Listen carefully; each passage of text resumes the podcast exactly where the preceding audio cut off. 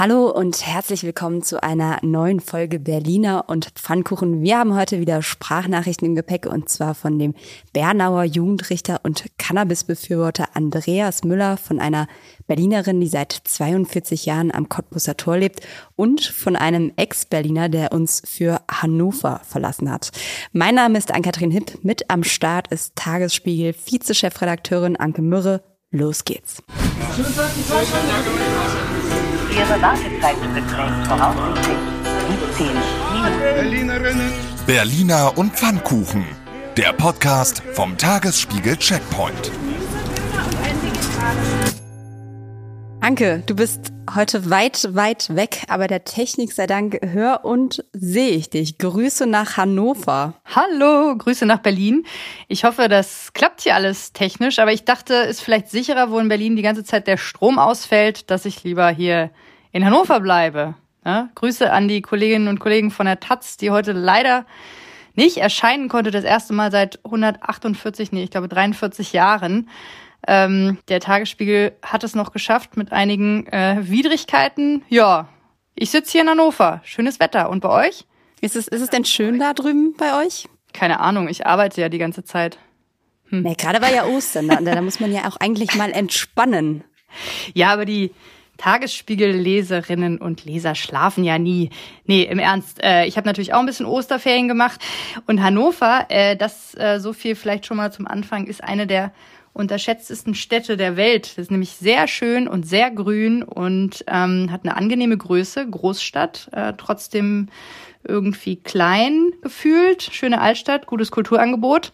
Aber die bescheidenen Hannoveraner und Hannoveranerinnen äh, behalten das natürlich gerne für sich und freuen sich, dass der Rest der Welt hier einfach nur umsteigt am Bahnhof und denkt, er ist in Kassel oder so. Ja, ich würde an der Stelle auch fast äh, diese Lobhudelei mal unterbrechen. Wir sind ja immerhin beim Berlin-Podcast. Wir haben später noch mal eine kleine Sprachnachricht aus Hannover. Äh, jetzt würde ich aber tatsächlich erstmal beim Thema Entspannung bleiben, ähm, denn das ist ein gutes Stichwort. Heute ist Welt-Cannabis-Tag. Lass ich jetzt einfach mal so durchziehen. Naja, ähm, wir wissen ja auf jeden Fall alle, die Ampel will grünes Licht geben und Cannabis früher oder später, wann genau in dieser Legislaturperiode, das weiß keiner so genau, legalisieren. Wir führen die kontrollierte Abgabe von Cannabis an Erwachsene zu Genusszwecken in lizenzierten Geschäften ein. Dadurch wird die Qualität kontrolliert, die Weitergabe verunreinigter Substanzen verändert und der Jugendschutz gewährleistet. Heißt es im Koalitionsvertrag, Seite 87, wer das nochmal nachschlagen will. Weil es aber noch nicht passiert ist, ist heute in Berlin nochmal eine Demo gewesen. Mehrere hundert Menschen haben sich versammelt, um ein bisschen Druck zu machen und die sofortige Entkriminalisierung herbeizuführen. Einer von ihnen ist der Bernauer bei Berlin, wie er mal schreibt, Jugendrichter Andreas Müller, der sich seit Jahren für eine andere Drogenpolitik einsetzt und just zum Weltcannabis-Tag einen Song veröffentlicht hat, gemeinsam mit Green. Ähm, das klingt so, hören wir einfach mal rein. Ihr müsst jetzt mal was tun, die Richtung die ist klar. Kiffen ist nicht kriminell, Kiffen ist normal. Kiffen tut nicht weh, ein Kiffen ist kein Mord. Wir wollen Entkriminalisierung sofort. Entkriminalisierung sofort heißt es da. Hm. Ja, auf jeden lass Fall. uns drüber sprechen. Ähm, Song ist nicht schlecht, ne? Ähm, ja, ganz lustige Geschichte hat unser äh, Kollege Mathieu, den Nachnamen äh, verschweigen wir aus Gründen, äh, erzählt, der gestern aus dem Osterurlaub zurückkam und am Bahnhof Schönhauser Allee von drei Bundespolizisten kontrolliert wurden im Rahmen einer zufälligen Kontrolle, wie sie sagten. Und ähm, dann bei ihm drei, nein, ein Gramm CBD-Haschisch gefunden haben, was man äh, im Späti kaufen kann. Äh, Und die Beamten hätten sich, hätten dann aber erstmal googeln müssen, hat er erzählt, äh, wobei es sich dabei, worum es sich dabei handelt und den Unterschied zwischen CBD und THC nicht kannten. Ihr kennt euch da sicherlich auch viel besser aus als wir. Wir führen das jetzt hier nicht weiter aus. Interessant war vor allem aber die Begründung der Beamten, äh, die zu ihm sagten, sie passen ins Erscheinungsbild. Ja, da hat er wahrscheinlich am Feiertag zu viel Jogginghose getragen, als er um die Häuser gezogen ist. Ja, aber wir machen ja hier zum Glück einen Podcast und da sieht niemand die Pizzaflecken auf unseren Jogginghosen. Du bist ja jetzt heute leider nicht in Berlin und konntest deshalb nicht demonstrieren gehen. Wärst du denn gegangen, wenn du hier gewesen wärst? Nee, ganz sicher nicht. Aber ich wundere mich auch vor allem darüber, mit was sich die Menschen dieser Tage so beschäftigen. Also mich interessiert gerade äh, nicht so sehr, äh, was mit dem Cannabis passiert, sondern eher, was in der Ukraine passiert. Aber gut, das führt jetzt in ein anderes Thema und wir wollen uns ja damit trotzdem beschäftigen, denn es gibt auch gute Gründe für eine schnelle Legalisierung, oder? Ja, wir haben zumindest mal den Jugendrichter Müller gefragt, ähm, was er denn abseits seiner musikalischen Talente zur Legalisierung sagt, warum die insbesondere auch für Berlin wichtig ist. Und hier kommt seine Antwort via Sprachnachricht. Die Cannabis-Legalisierung ist nicht nur wichtig für die Freiheit und Gerechtigkeit in der gesamten Bundesrepublik Deutschland, sondern auch für Berlin. In Berlin gilt Freiheit und die Stadt Berlin ist ein Symbol für die Freiheit. Und es kann nicht angehen, dass hier Menschen verfolgt werden, die einen Joint im Görlitzer Park rauchen, die in Berlin auf irgendeine Art mit Cannabis in Verbindung treten. Es ist an jeder Ecke zu bekommen und es muss legalisiert werden, damit auch Menschen, die zu Gast sind, nicht durch die Polizei verfolgt werden. Aber wenn wir eine umfassende Legalisierung hinbekommen, was ja durch die Ampel geplant ist, dann wird sich Berlin nicht sonderlich viel verändern. Es wird Coffeeshops geben. Menschen können ganz legal Cannabis kaufen. Wir brauchen keine Kriminalität mehr im Görlitzer Park zu sehen. Die Menschen sind frei dann. Ja, es kommentiert Marius Müller-Westernhagen, Freiheit, Freiheit ist das Einzige, was zählt. Ja, ich war schon immer eher Grönemeyer. Alkohol ist dein Fallschirm und ein Rettungsboot oder so. Ähm, ja, ein tolles Bild, was, äh, was Herr Müller uns da zeichnet, ne? Ja, wobei man muss ja schon sagen, also sicherlich äh, Görlitzer Park und so weiter, da wird es schon einige Änderungen geben, wobei man vielleicht auch einmal ganz kurz sagen muss, komplett frei wird das auch alles nicht zugange sein. Es ist schon so, dass es auch nach dieser Legalisierung nicht heißt, gibt das Hanf äh, komplett frei, sondern vom Anbau bis zum Verkauf soll da alles ziemlich genau geregelt und unter staatliche Kontrolle gestellt werden. Das ist auch ein Grund, warum das mit dem Gesetz jetzt so ein Weilchen dauert, weil man das alles erstmal genau ausarbeiten muss. Ja, und also was, was ich überraschend finde, ist, dass er der Meinung ist, es gibt dann keinen illegalen Drogenverkauf mehr im Görlitzer Park und in Berlin ändert sich im Prinzip überhaupt nichts. Also Erstmal muss man sagen, es werden im Görlitzer Park auch sehr viele andere Drogen verkauft und da wird sicherlich auch weiterhin noch äh, ein Geschäftsfeld bleiben oder mehrere. Ähm, und äh, ja, wenn sich dann gar nichts dadurch ändern würde, dann könnte man es ja auch lassen. Also es gibt ja durchaus auch Anzeichen dafür, dass eine Legalisierung dann äh, durchaus auch zu mehr Konsum führen könnte oder die Hemmschwelle senken. Ähm, es gibt sehr viele Bedenken, was das angeht. Und da muss man sicherlich nochmal genau hingucken, wie das Gesetz dann ausgearbeitet ist. Du hast es angesprochen. Ähm, an dieser Stelle auch nochmal der freundliche Hinweis unserer einstigen CSU-Drogenbeauftragten Daniela Ludwig, Cannabis ist kein Brokkoli. Aber eins muss man sagen, zumindest die Kollegen und Kolleginnen von Tipp Berlin haben schon mal vorgesorgt und zwölf Orte identifiziert, an denen man sich gut einen anstecken kann, wie sie schreiben. Meine Favoriten waren ja Dampfen auf dem Dampfer oder auch der Aldi-Parkplatz in Neukölln, der zwar auf den ersten Blick, Zitat, nicht der gemütlichste Ort ist, aber an jedem dritten und ersten Sonntag im Monat findet hier der Neukölln-Flohmarkt statt. Ja, ist wieder Zeit für Ping-Pong. Die schöne Nachricht zuerst. Jede zweite deutsche Sonnenblume kommt aus Brandenburg. Die schlechte hilft leider auch nichts für die Sonnenblumenölkrise. Apropos Krise, Susanne Henning-Welzow ist gerade als Vorsitzende der Linkspartei zurückgetreten. Kleine Erinnerung, das war die Frau, die Thomas Kemmerich in Thüringen die Blumen vor die Füße geschmissen hat. Jetzt schmeißt sie selber hin. Begründung, familiäre Lebenssituation und der Umgang mit Sexismus in ihrer Partei.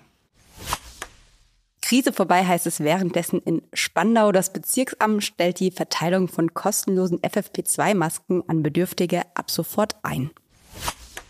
Ja, die Pandemie ist ja auch vorbei. Äh, nicht vorbei ist allerdings das Platzproblem in dieser Stadt und deswegen setzt der Bezirk Mitte sogenannte Scancars ein. Ähm, und der Bezirk plant mit der Analyse die Parkraumbewirtschaftung zu optimieren. Richtiger Ansatz allerdings mit Optimierungspotenzial, denn Falschparker werden erstmal nicht erfasst. Apropos Optimierungspotenzial. Da gibt's auf dem Berliner Wohnungsmarkt ja auch noch einiges zu tun. Um die Situation zu entschärfen, prüft der Senat jetzt eine Abgabe für alle Netto-Kaltmieten, die mehr als 110 Prozent über der ortsüblichen Vergleichsmiete liegen. Oder wie wir es nennen, Berlins Next Mietendeckel.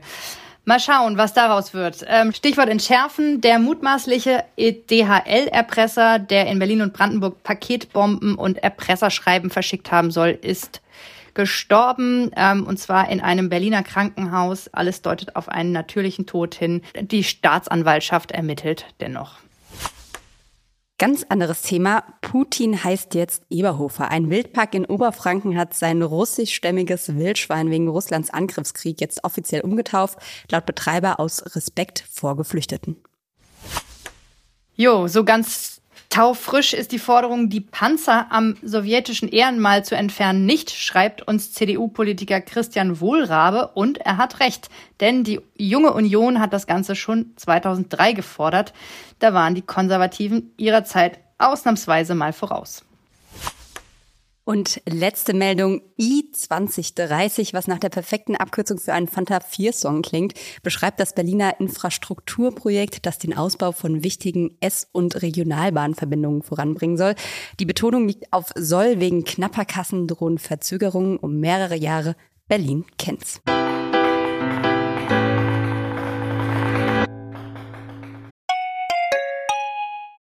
Wie geht es weiter mit der Europäischen Union? Präsidentschaftswahlen in den USA, EU-Parlamentswahlen, geopolitische Krisen und wirtschaftliche Schwierigkeiten. Wir suchen Lösungen für diese Herausforderungen. Am 19. und 20. März auf der digitalen Europakonferenz von Handelsblatt, Die Zeit, Tagesspiegel und Wirtschaftswoche. Über die Zukunft Europas sprechen wir mit Bundeskanzler Olaf Scholz, Wirtschaftsminister Robert Habeck und vielen mehr. Kostenlose Anmeldung unter europe20xx.de. Ja, Verzögerung um mehrere Jahre. Da gibt's jetzt wahrscheinlich äh, so 593.000 andere Berlin-Themen, zu denen wir überleiten könnten. Wir leiten an der Stelle aber mal zur Kotti-Wache über, die auch so ein bisschen unter die Kategorie fällt, was lange wert wird, vielleicht irgendwie. Seit fast zehn Jahren diskutiert Berlin über eine ja, Polizeiwache, die rund um die Uhr am Cottbusser Tor im Einsatz ist, um der Kriminalität Einhalt zu gewähren. Im Koalitionsvertrag stand da noch nichts drin, aber in Senatorin Iris Spranger hat das jetzt mal zu ihrem Herzens- und Prestigeprojekt erklärt und will das Ganze plötzlich ganz, ganz schnell vorantreiben. Der Haken, es wird wohl teurer als gedacht. 250.000 Euro waren im Haushalt veranschlagt. Jetzt sind es 2,5 Millionen, von denen die Rede ist. Unter anderem, weil das ganze Ding, Überraschung, ja auch irgendwie mit Panzerglas ausgestattet werden muss. Ja, ich meine, da hat halt jemand ein paar Nullen vergessen, ne? Das kann ja mal passieren. Und in Berlin wird ja sowieso immer alles teurer. Aber die Kosten sind, sind hier vielleicht gar nicht das größte Problem. Da ist man ja in Berlin schon dran gewöhnt, dass das irgendwie immer alles teurer wird. Ähm, äh, das, ich habe das Gefühl, das größere Problem ist eigentlich der Standort. Und das ist nämlich gar nicht so einfach am, am Kotti zu gucken, wo das wo das hin soll. Äh, Iris Spranger, die Innensenatorin, hat jetzt vorgeschlagen, das einfach oben in das neue Kreuzberger Zentrum reinzubauen. Also, dass die Polizei über dem Platz schwebt. Äh, wir erinnern uns, dass äh, NKZ einst Prestigeobjekt für westdeutsche Investoren ähm, galt irgendwie so als das, äh, der Sozialbau für Fortgeschrittene. Ähm, wenn wir jetzt mal musikalisch bleiben heute im Rauchhaus-Song, erinnert ihr euch vielleicht, schmeißt doch endlich Schmidt und Press und Mosch aus Kreuzberg raus, haben die Tonsteine Scherben damals gesungen. Ja, das waren damals die Entwickler und Investoren im NKZ. Ähm, ja, da würde sich jetzt der ein oder andere, das ein oder andere Bandmitglied im Grabe umdrehen, wenn man wüsste, dass da jetzt eine Polizeiwache rein sollte, oder? Ja, es ist schon gut möglich. Ähm, wir haben auf jeden Fall eine Anwohnerin, die so kurz nach diesem Song ungefähr äh, an den Kotti gezogen ist, ähm, um eine Sprachnachricht gebeten. Sie lebt seit mittlerweile 42 Jahren dort, will ihren Namen nicht so gern genannt hören, aber sie hat uns mal erzählt, wie sich die Gegend verändert hat und was sie von den Plänen der neuen Kotti-Wache hält. Also die Gegend hier rund um, den, um das Cottbusser Tor, der, der Kiez, das war mal eine Ecke mit viel instand besetzten Häusern. Bei diesen Häusern haben halt Menschen gelebt, die keine anderen, also Wohnmöglichkeiten hatten, die Wohnungen wollten, so wie sie sie brauchten. Und so ist eigentlich eine sehr faszinierende Nachbarschaft entstanden. Wir hatten einen Baustadtrat, das war ein Mensch, der hatte hier einen Laden im Kiez und der wusste, was die Leute brauchen. Der hat sich darum kümmern können, weil er es kannte. Mittlerweile sitzt die Politik irgendwo weiter oben. Ich glaube, dass nicht mehr so viel geguckt wird und wirklich gefragt wird, was die Leute wirklich wollen. Mittlerweile sind wahnsinnig viele Häuser an neue Besitzer gegangen, so aus München, Bayern, sonst woher, Menschen mit viel Geld. Und die haben es geschafft, die alten Mieter zu vergraulen, weil sie da schicke, neue, große Wohnungen für Reiche und Schöne reingebaut haben. Mittlerweile ersticken wir hier in touristischen äh, Restaurants, äh, Friseuren, Schönheitssalons. Alles, was die Nachbarschaft hier mal so aufgebaut hat, wird immer weniger, wird immer weniger. Das wird alles schick, alles toll und zieht natürlich Touristen an. Und das neueste Touristenobjekt ist meiner Meinung nach die Polizeiwache, die am Cottbuser Tor aufgebaut werden soll. Ich selber brauche das nicht. Ich finde es gut, wenn da vorne Polizei ist, aber doch bitte schön nicht in einem Wohnhaus. Eine kleine Containerwache mitten auf dem Kreisverkehr würde völlig ausreichen. Und die sollte dann auch dafür da sein, dass zum Beispiel dafür gesorgt wird, dass keine Elektrofahrräder, Elektroroller mehr überall rumstehen. Das, was geplant ist, ist das, was viele Leute hier nicht wollen. Sicherheit, alles gut. Werden die Junkies hier vertrieben, landen sie wieder woanders, an der nächsten U-Bahn-Station, an der übernächsten U-Bahn-Station. Irgendwo landen sie wieder hier und alles geht von vorne los. Da steckt so viel drin in dieser Sprachnachricht. Man weiß gar nicht, wo man ansetzen soll. Beim Gentrifizierungsopfer Cottbuser Tor, bei der völlig berechtigten Kritik an den E-Scootern oder bei dem sensationellen Stadtrat, der einfach genau weiß, was er machen soll, weil er so nah an den Leuten dran ist. Ja, schon interessant, dass ähm, Ihre Spranger ist ja besonders wichtig, dass vor allem die Anwohner die Wache wollen, was glaube ich, auch in Teilen stimmt. Also, dass die, dass, ähm, die Kriminalität an diesem Ort ein Problem ist und dass man da etwas tun muss, da sind sich, glaube ich, alle einig. Aber ähm, ihr ist offensichtlich nicht gelungen, ähm, die alle mit einzubeziehen. Also es gibt auch heftige Kritik von der Polizeigewerkschaft, die Mietervereine, die nicht einbezogen wurden. Und ähm, es wirkt alles ein bisschen holter die Polter, als wollte die ähm, SPD-Innensenatorin da einen schnellen Erfolg ohne wirklich Rücksicht auf die besonderen Gegebenheiten an diesem Ort zu nehmen. Aber zumindest das betont Spranger ja, es soll ja was ganz Tolles und Neues werden, nämlich eine helle, völlig neue Art von Wache, Zitat, zu der die Menschen hingehen können, um sich mit Polizisten zu unterhalten.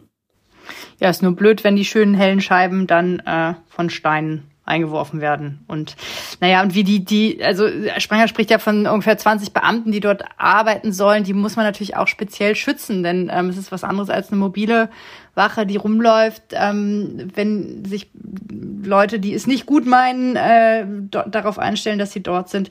Also da muss schon auch ein besonderer Schutz natürlich her und es ist im Moment alles noch ziemlich unklar, wie das gelingen soll. Ja, vor allem, wenn dann noch so Festivitäten anstehen wie der 1.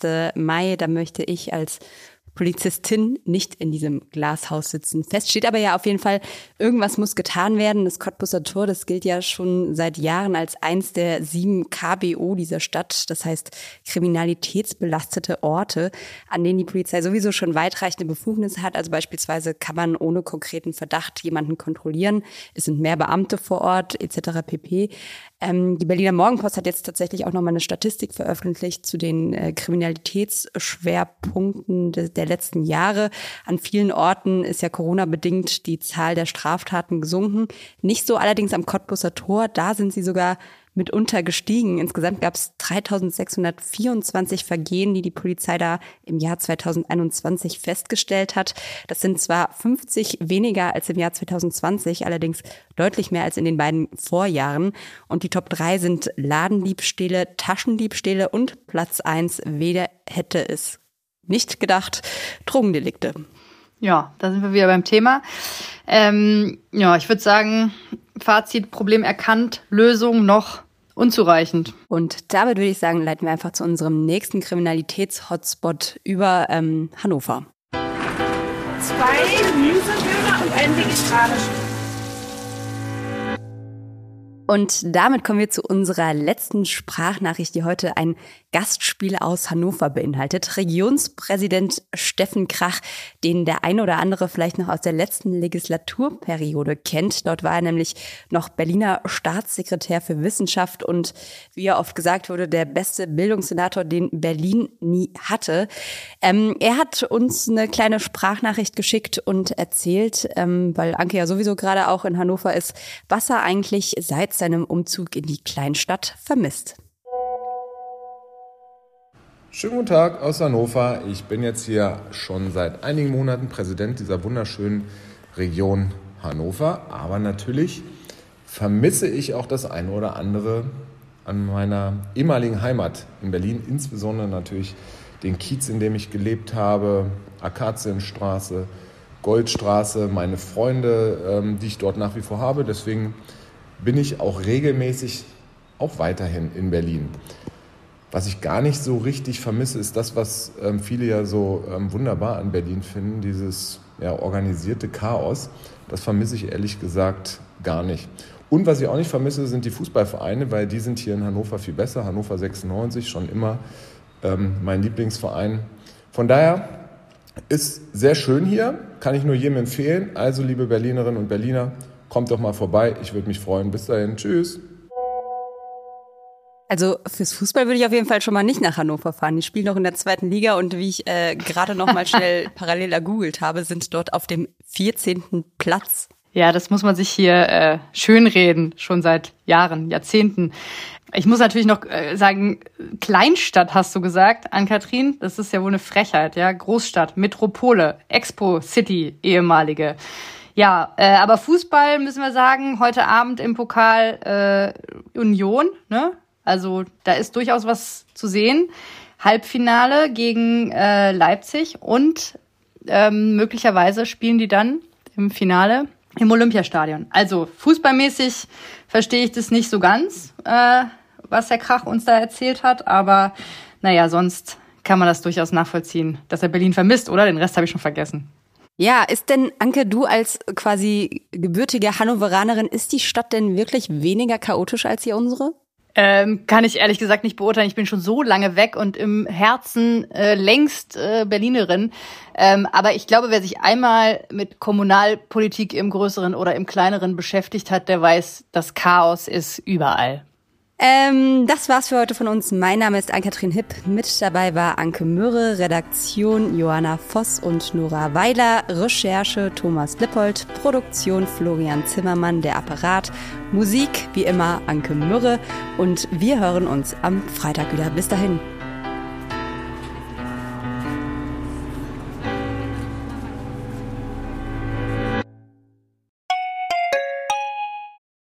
Geht es weiter mit der Europäischen Union? Präsidentschaftswahlen in den USA, EU-Parlamentswahlen, geopolitische Krisen und wirtschaftliche Schwierigkeiten. Wir suchen Lösungen für diese Herausforderungen. Am 19. und 20. März auf der digitalen Europakonferenz von Handelsblatt, Die Zeit, Tagesspiegel und Wirtschaftswoche. Über die Zukunft Europas sprechen wir mit Bundeskanzler Olaf Scholz, Wirtschaftsminister Robert Habeck und vielen mehr. Kostenlose Anmeldung unter europe20xx.de.